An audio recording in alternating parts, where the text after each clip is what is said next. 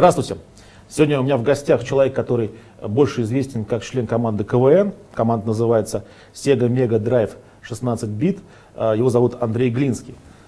Андрей, привет. Привет. И мало кто знает, что он еще и предприниматель, а, основатель целого а, ряда небольших, но интернет-проектов. И выручка этих проектов в этом году составит 7 миллионов рублей, что, в общем-то, не маленькие деньги. Учитывая, что в прошлом году они принесли выручку в 1 миллион, то можно поздравить Андрея с семикратным ростом. Андрей, скажи, пожалуйста, вот 7 миллионов рублей, да, ты получишь выручки за своих проектов.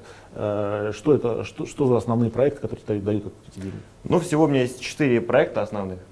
Четыре угу. проекта. Первый проект это рекламное агентство. Мы делаем рекламу в интернете, делаем сайты, ну, в общем, digital, все, что связано там с рекламой в соцсетях, все самое популярное и так Доля выручки? Какая? Доля выручки большая, 4 миллиона. То есть, угу. э, понятно, что это немного, конечно, по рынку, но в целом, учитывая, что рекламное агентство действует всего два года, уже нормально. Э, второе, и три маленьких проекта. Э, ну, как маленьких проекта, э, какой-то уже не маленький. В общем, один проект тысупер.ру, э, вкратце расскажу, что это такое. Это э, сервис, где ты можешь э, заказать звонок поздравления э, какому-нибудь своему другу, приятелю, там, подруге и так далее. Э, то есть ты указываешь на, заходишь на сайт super.ru, э, указываешь его телефон, имя, и человеку звонит ре, реальный оператор и говорит, алло, там Олег, да, Олег, я хочу сказать, что ты классный. И реакция, как правило, очень положительная, типа, о, класс, спасибо, а кто это и так далее, а кто попросил там заказать меня и так далее.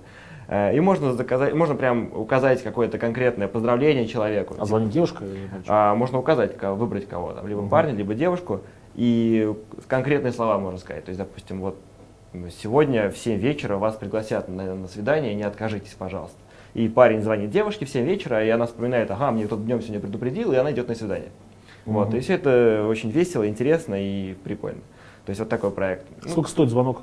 А, сейчас стоит звонок по-моему, 59 рублей базовая версия и 79 рублей есть такая, где можно там... Так, а в чем, в чем бизнес, расскажи, в чем бизнес, так дешево это стоит? Э, я больше скажу, стоило сначала еще дешевле. То есть стоило это, когда мы запустились, стоило 29 рублей звонок, просто потому что когда запускались, мы, там, я есть еще, у меня партнер еще есть, да, mm-hmm. девушка из моей команды, Галь.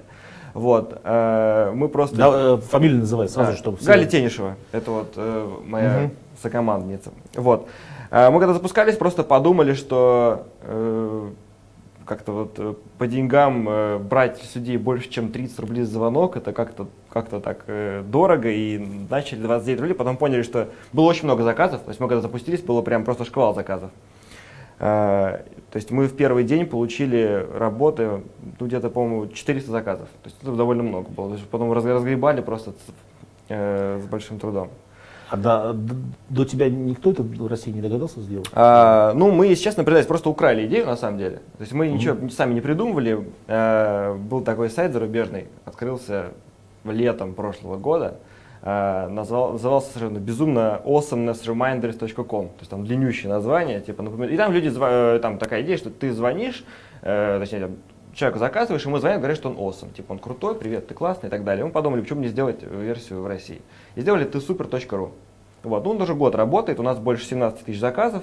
Э, мы вот после где-то э, полугода работы проекта решили поднять цену, потому что просто увидели, что на рынке есть э, конкурентов нет, да, таких, которые такую же услугу представляют, но есть всякие электронные э, звонки, типа там розыгрыш от Путина, там тебе звонит, добрый вечер, хотел вас разыграть, ну вот такого плана. И они стоят по 100 рублей, по 100-150, и люди платят за то, что какой-то робот звонит человеку 150 рублей, а тот реальный человек может позвонить и сказать, и мы берем за это 30 рублей. Э, и вот да, яв, явный провал угу. в ценовой политике и решили поднять цену. Но при этом решили не поднимать уж прям так много, потому что проект, он скорее, ну он, конечно, приносит деньги, да, но это скорее просто для того, чтобы для, для личного удовлетворения, что вот есть такой проект, который дарит людям добро, веселье, счастье, улыбки и так далее. Вот, это вот касательно так, Это, то есть, порядка миллиона рублей, да? А, да, он приносит, ну, даже чуть меньше, а где-то 700-800 тысяч. Вот он принес за, э, за год. То есть, ну, угу. в среднем там часть где-то. А затраты какие? Затраты вообще затрат почти нет. Затраты, то есть, как бы они есть, но они там очень, очень мало позиций. То есть, это зарплата просто оператора. У нас у тебя два оператора, а девушка в Москве и парень в Пензе. Вот, и просто мы им платим э, там, ну, небольшие деньги, да, которые, собственно, все ну, то есть остаемся немного в плюсе, но в, по большому счету никаких э, таких прям экстра доходов этот проект не приносит. Угу. Ну, самое, я так понимаю, серьезный с точки зрения имиджа проект, наверное, Battle of Brands, да? Да, да, да. Все-таки это B2B уже такая э, история, да? А, да. ну, то есть, да, проект в марте запустил, э, запустился проект «Битва брендов», mm-hmm. thebattleofbrands.com. Вообще очень отдельная интересная история, как я его запускал. Я могу рассказать буквально там это две минуты. А, то есть пришла, посмотрел ролики на YouTube, зашел на видео Nike, реклама Nike, как обычно, на YouTube заходишь, и потом обнаружишь, что через 15 минут смотришь какое-то непонятное видео совершенно сумасшедшее.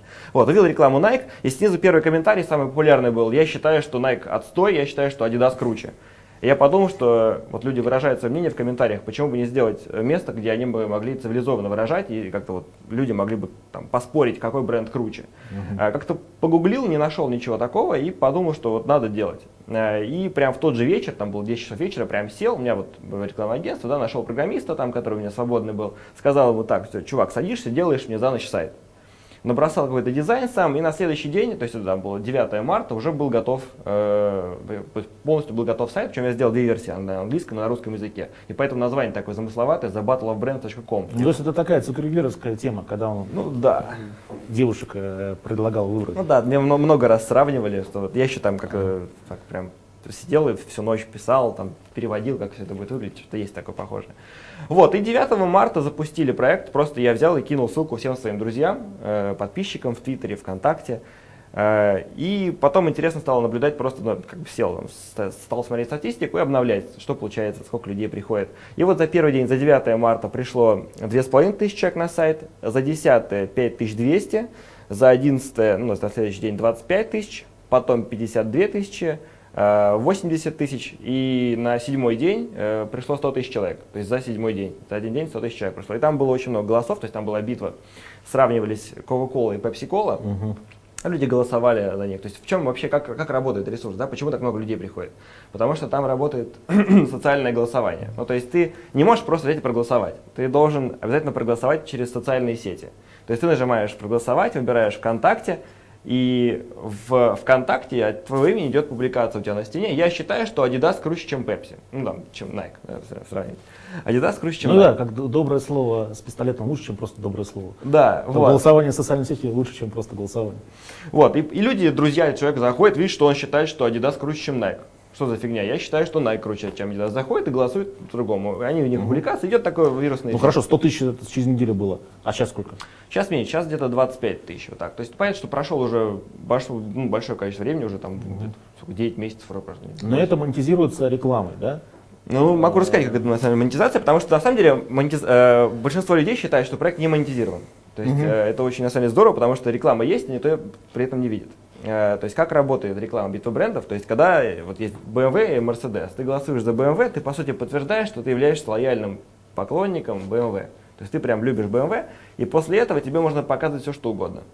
Ну, то есть тебе можно показать рекламу, ты на нее хорошо отреагируешь.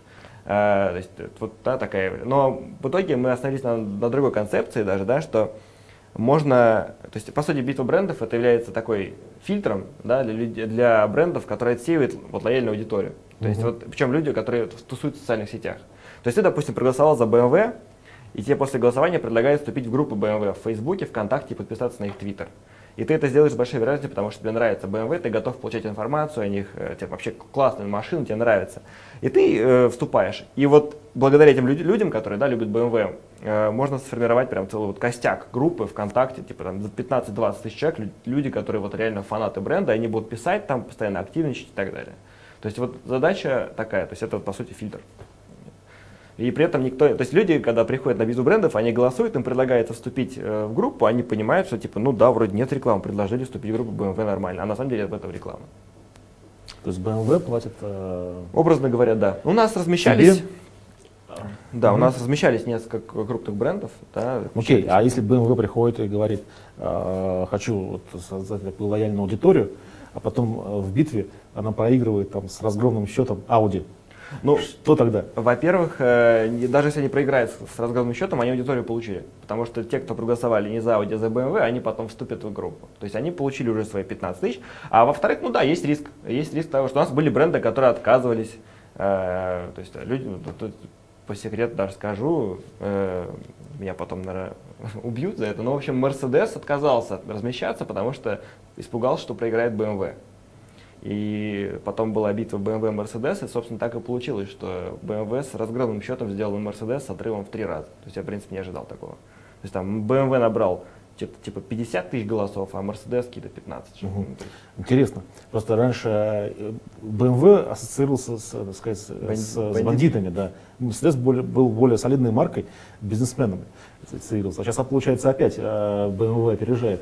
А, мне кажется, вот почему, потому что у нас э, битва брендов, основная аудитория это молодежь. Молодежь, это, да. да 15-25. Ну, BMW более молодежный, конечно, бренд. Да, то есть Mercedes это старперская такая машина считается, угу. поэтому. Ну а BMW. Очень интересная битва была, э, то есть Навальный против Единой России. Э, могу рассказать тоже про это. Э, решили сделать, не знаю, как можно потом выразить, конечно, э, решили сделать битву э, вот такую Навальный против Единой России, запустили, э, и на, на эхе Москвы написали про вот такая битва идет. Навальный себя в Твиттере написал, что вот идет битва, э, типа вот, против Единой России, голосуйте за меня. И к концу вечера, на 9 часов вечера, Навальный э, вел со счетом 8 тысяч тысяч. Ну, то есть большой отрыв реально, да, то есть уже до, там, битва заканчивалась этим, ну, этим же вечером.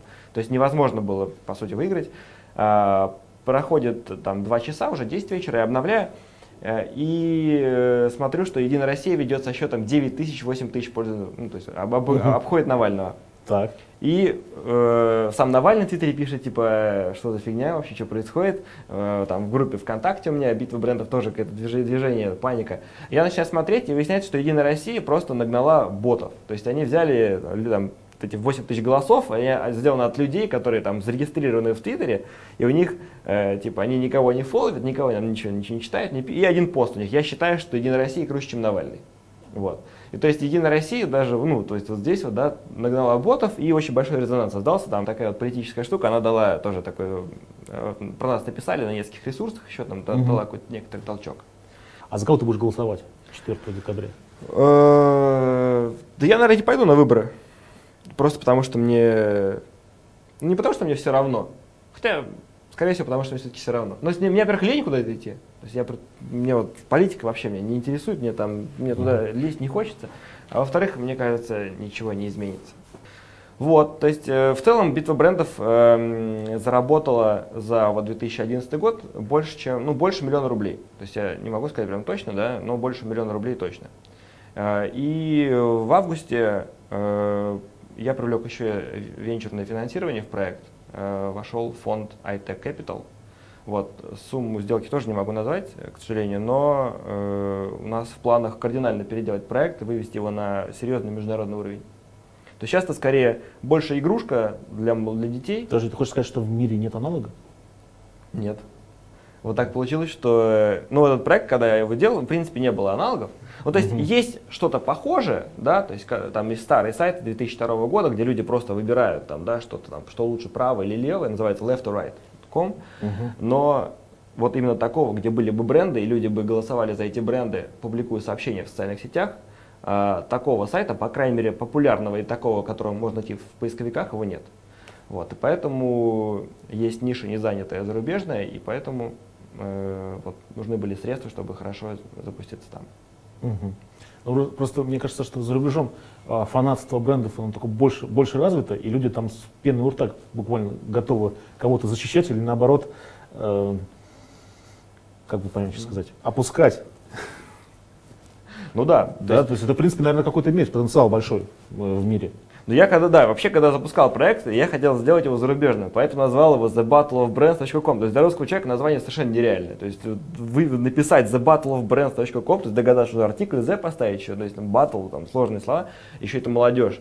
А, я рассчитывал чисто, что будут ходить америкосы.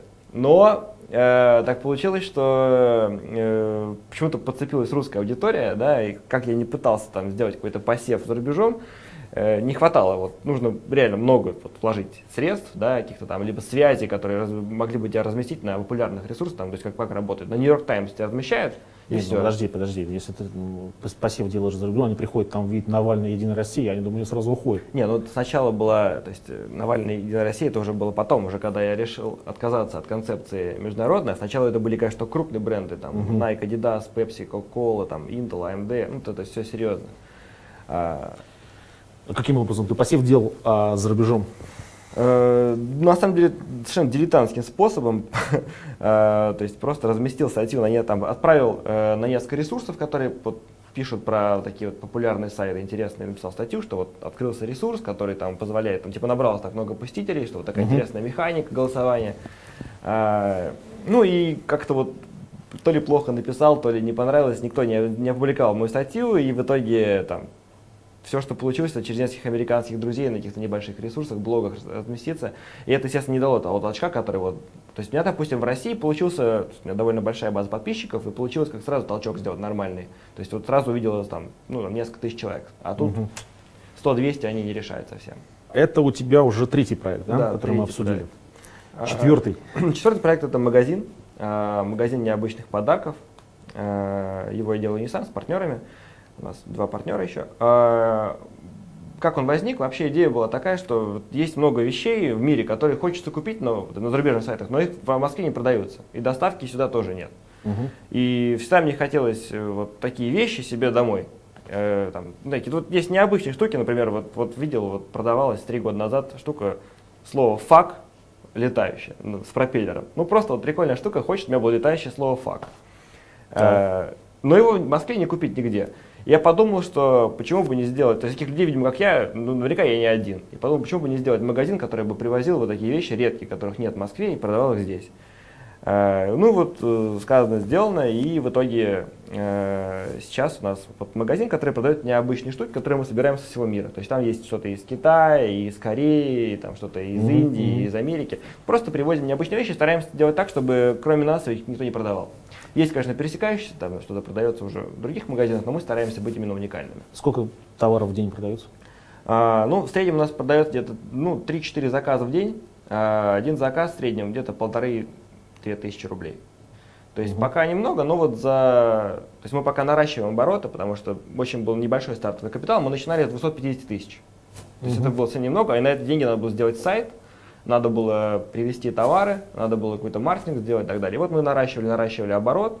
Вот. Ну и сейчас мы продаем в месяц где-то на ну, 120-150 тысяч. Мгм. Ну, в контексте подарки это такая довольно конкурентная история Очень. и дорогая. Да, то есть реклама, маркетинг обходится просто бешеные деньги. То есть, э, Как тогда продвигаться-то? Но мы, во-первых, все-таки стараемся все-таки вот не все-таки влезть туда, в эту нишу с рекламой, потому что э, рассчитываем на ни- ни- ну, низкочастотные запросы. То есть есть вот высокочастотные запросы, дорогие, подарки. Допустим, купить рекламу по запросу подарки стоит бешеных денег. А мы покупаем, допустим, э, подарки на, там, необычные подарки на 8 марта. Этот запрос стоит уже не 50 рублей за клик, а ну, там, 5 рублей за клик. И мы можем позволить себе такое. И на этом мы вытягиваем. Ну и плюс мы рассчитываем на... Во-первых, у нас товары сами такие... У нас товары раскручивает магазин.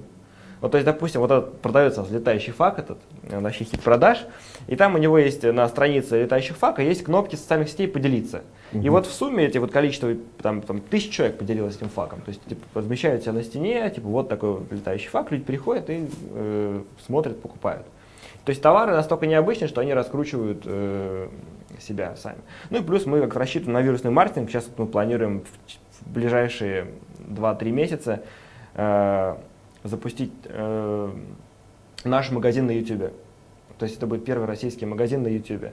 Что это такое? То есть это будет, вот, представьте, вот YouTube, и э, на нем, то есть как вот в видео, да, там идет камера, да, и там товары, и можно кликать, и на каждый товар будет открываться отдельное видео, можно посмотреть, и прям там большая ссылка, там будет перейти на, на сайт купить.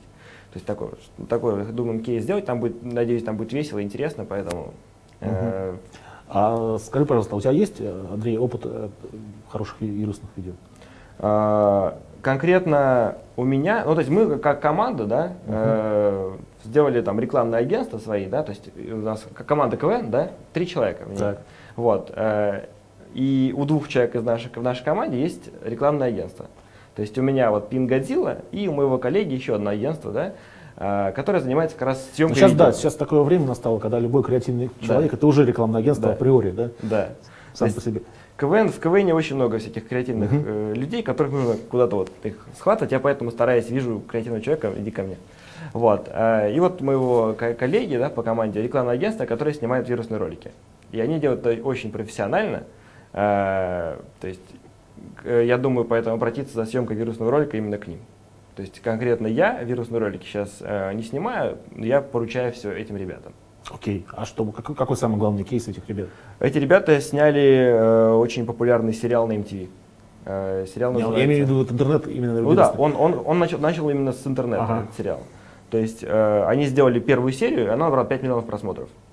И потом к ним пришел э, телеканал, да, и сказал, что, ребят, давайте сделаем из этого целый, целый сериал.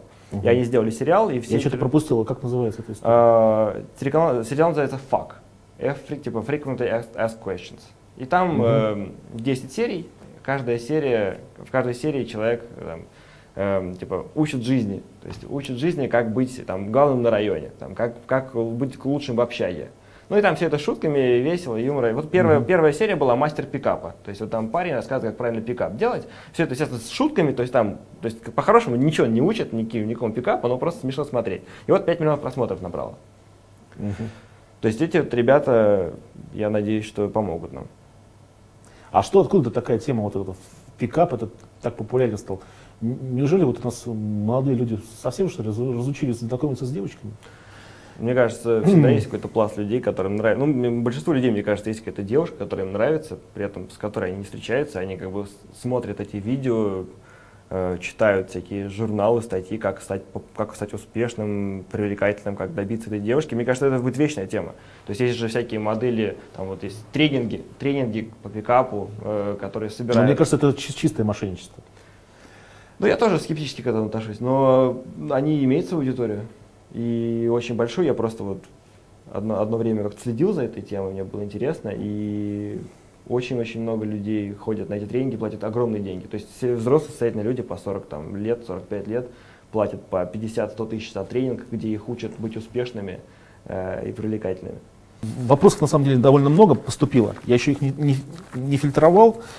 Э, Леонид Б. спрашивает, как удается совмещать КВН и бизнес, чему уделяется больше времени? Э, Ну, вообще так хорошо получилось, что на КВН я отдыхаю от бизнеса, а на бизнесе я отдыхаю от КВН. Потому что КВН это вот перед каждой игрой ты выпадаешь на две недели просто полностью из работы. То есть э, там собираемся мы, а наши авторы, все. То есть мы все сидим, и ты вот две недели только делаешь, что пишешь, шутки и все. То есть на- на- ра- работа встает полностью. То есть я стараюсь как-то и получается так, что ты отдыхаешь от, от бизнес-тайма, а потом приходишь в бизнес, и, слава богу, ничего писать не надо, можно спокойно поработать и клиенту пишешь. То есть, э, ну, как так, совмещать удается, в принципе. Так, ну второй, второй вопрос. Леонид Б. спрашивает, довольна ли команда тем, что попала в высшую лигу? Да, довольна. Тут вопрос очевидный, оч- ответ очевидный. Ну, во-первых, Да. мы еще не попали в высшую лигу, но то есть мы попали, но еще официально этого не было сказано, поэтому... А в А вот КВН человек, человек откуда-то знает. Не, ну там э, в КВН просто достаточно стихийно могут приниматься решения. Валерий Терентьев спрашивает, а ты сначала думаешь о монетизации, либо ты создаешь проект, а потом начинаешь думать? Сначала проект, потом начинает думать о монетизации. Это Мгм. неправильно совершенно, но я считаю, что вот э, как-то, может быть, в долгосрочной перспективе это получается. Вот битва брендов, я сделал без брендов, мне даже мыслей не было, что можно с нее заработать. А получилось вот как. Мне кажется, голова лошади дает сверхприбыль. Да. А, это, это что такое, голова лошади? У нас там товар продается, да, голова лошади, просто маска сверху одеваешь, и все, это как бы лошадь. И очень хорошо продается, особенно болельщики ЦСКА покупают очень активно. Ага. Я могу рассказать про первый неудачный проект, свой серьезный. Вот он прям неудачный получился. Так что не знаю, если кому это интересно будет это услышать. Конечно. Э, В 2008 году э, я учился в высшей школе экономики тогда еще, и на, втором курсе мы решили с своим другом э, сделать такой какой-нибудь серьезный проект, типа Фейсбука, какой-нибудь большой. И придумал, пришла в голову идея сделать сайт, где можно э, прямо на сайте в 3D создать виртуальную модель своей квартиры. То есть Подожди, прям подожди, может? Похож на Павла Дурова немножко. Но он в Я- 2004 году Вообще говорят, я решил по- типа Фейсбука что-то Я, сделать. говорят, похож на Сергея Лазарева. Э, Так что. Вот. И сделали, сделать такой сайт, где можно прям в 3D создать виртуальную модель своей комнаты. То есть поставить туда шкаф, там, ковер mm-hmm. на стену, потом все это заказать, что все это привезли. Чтобы реальные вещи были. Мы сделали прототип, то есть был прям работающий проект. Э, назывался rumix.ru. Угу. Я, а он сейчас открывается сайт? Да, сайт открывается, но сама вот этот софт, который позволяет, да, он не работает, потому что он требовал огромных серверных мощностей. И Тогда вопрос, зачем ты его не закроешь, потому что он как бы тебе портит репутацию. Ну там кривая а, кодировка. Он, э, потому что люди идут с твоего проекта по ссылке и смотрят, проект не работает. После этого они думают, тебе не очень хорошо. Дело в том, что этот проект очень серьезная разработка. То есть это он показывает очень-очень высокий технический уровень подготовки моих программистов. Так он работает в итоге сейчас? Сейчас не работает, но... А как они тогда оценят уровень а, программистов? Очень огромное количество статей есть, которые там... То есть у нас есть э, на сайте, в Adobe раздел пресса, и там прям куча статей, как все это работало, как это было красиво и так далее. Поэтому я не хочу закрывать, мне там жалко. Вот хочется, чтобы вот Rubix работал. Это такое напоминание о моей первой, первой неудаче. Вот. И э, запустились мы прям в 2009 году, прям полноценно, начали продавать. А, и получилось так, что нам не повезло, мы попали прямо на кризис. А, и в кризис, то есть мы открылись, сняли себе офис в центре города, а, на баррикадной, прям все, работаем. Но так получилось, что, во-первых, мебель это такой товар, который в кризис люди в принципе то есть не покупают. И мебельные компании начали закрываться. Но еще кроме этого, мы сами по себе, как вот, да, то есть, э, как тип рекламы для магазина мебельного, просто что-то из области фантастики. То есть есть человек, который открыл в 90-м году фабрику, который делает стулья, и он с 90-го года размещается в, там, в двух журналах. Вот в журналах покупает, и как-то один раз купил рекламу на телевидении. А тут ему предлагают в интернет пойти, и не, то, что, не только в интернет, а еще в какую-то программу, которая может 3D-моделирование, сделать вообще какое-то просто типа, что-то вообще из области фантастики. Естественно, от этого отказываются, когда нет денег в первую очередь. И вот мы проработали в кризис буквально полгода, и, э, и все, и закончились наши клиенты. Э, доходило до того, что вот мы договариваемся с компанией, все, вот в четверг созвонились, в понедельник мы к вам приедем за договором, все уже, начинаем работать. Приезжаем в понедельник, вывеску компании снимаем, все, она закрылась. Андрей, а, скажи, пожалуйста, а как ты вообще к этой предпринимательской теме пришел? Что ты закончил? Тебе сейчас 22? 22 года. А, что, что ты закончил? Я закончил высшую школу экономики, угу. менеджмент. Но, если быть честным, высшая школа экономики вообще ничего не дала. То есть там нету ни... Ну, там нету ни знаний не дают, ничего не дают. То есть я-то просто ходил, потому что, потому что туда можно не ходить. Ну, то есть э, высшая школа экономики, чем хороша, в нее ее можно закончить, при этом э, занимаясь своими делами. То есть весь вот третий, четвертый курс я занимался бизнесом, и это никак не повлияло на, то есть, на мои оценки. То есть я как учился хорошо, так хорошо и закончил. То есть я не красный диплом, но и не двоечник. А, то есть высшая школа экономики, да. Там какой-то, ну, может, есть какой-то предпринимательский дух, да. У них есть свой бизнес-инкубатор, мы вот в нем участвовали с нашим mm-hmm. проектом roamix.ru, мы там даже что-то выиграли, но все равно, то есть если ну, в принципе, да, если э, могу даже порекомендовать высшую школу экономики тем, кто хочет быть предпринимателем, потому что там учиться не нужно, можно заниматься своими делами. Вот так. Хорошая реклама. Андрей, знаешь, у нас последняя рубрика «Советы молодым». Так, можно сказать, советы молодым предпринимателям, да? Да, вот парень, поскольку тебе самому 22, парень или девушка, 15-16 лет, Э, что ты им посоветуешь? Могу посоветовать две вещи. Э, первая вещь э, это то, что заведите себе тетрадочку такую, лучше черную, у меня, допустим, черная, Молескин, и каждый день потратьте по 10 минут вечером, вот там перед сном, там 23.50, например, садитесь и просто пишите туда все идеи, которые приходят к вам в голову. Ну, то есть э, бизнес-идеи, там, идеи какие-то там куда заняться, там, куда, куда поехать, чем заняться, все что угодно вообще. Э, и вот у меня таких книжек уже пять штук. И в них, вот во всех этих книжках есть все те бизнес-идеи, которые когда-то я реализовывал, какие-то другие люди реализовывали. И эти книжки, они помогут вам потом, э, то есть, во-первых, они, они э, коррект, как ты написал эту идею, ты потом ее реализуешь. А во-вторых, потом просто очень интересно смотреть, э, возвращаться на 5 лет назад, смотреть, что, что, что тебя волновало, интересовало и так далее. А второй совет могу дать, который, э, вот я жалею, что мне его никто не дал, это совет всегда все делать вовремя. Ну, то есть, э, вот у меня сейчас реально много проблем, потому что некоторые вещи я не сделал вовремя. Например, там, не, там, банально не сдал отчетность, там что-то, не сдал что-то, и потом проблемы. Поэтому если вы за что-то беретесь, делайте вовремя. А если, а я считаю, что начинать э, какое-то вот свое уже дело можно рано, там, с 15-16 лет, поэтому не пропустите момент. Спасибо. Спасибо.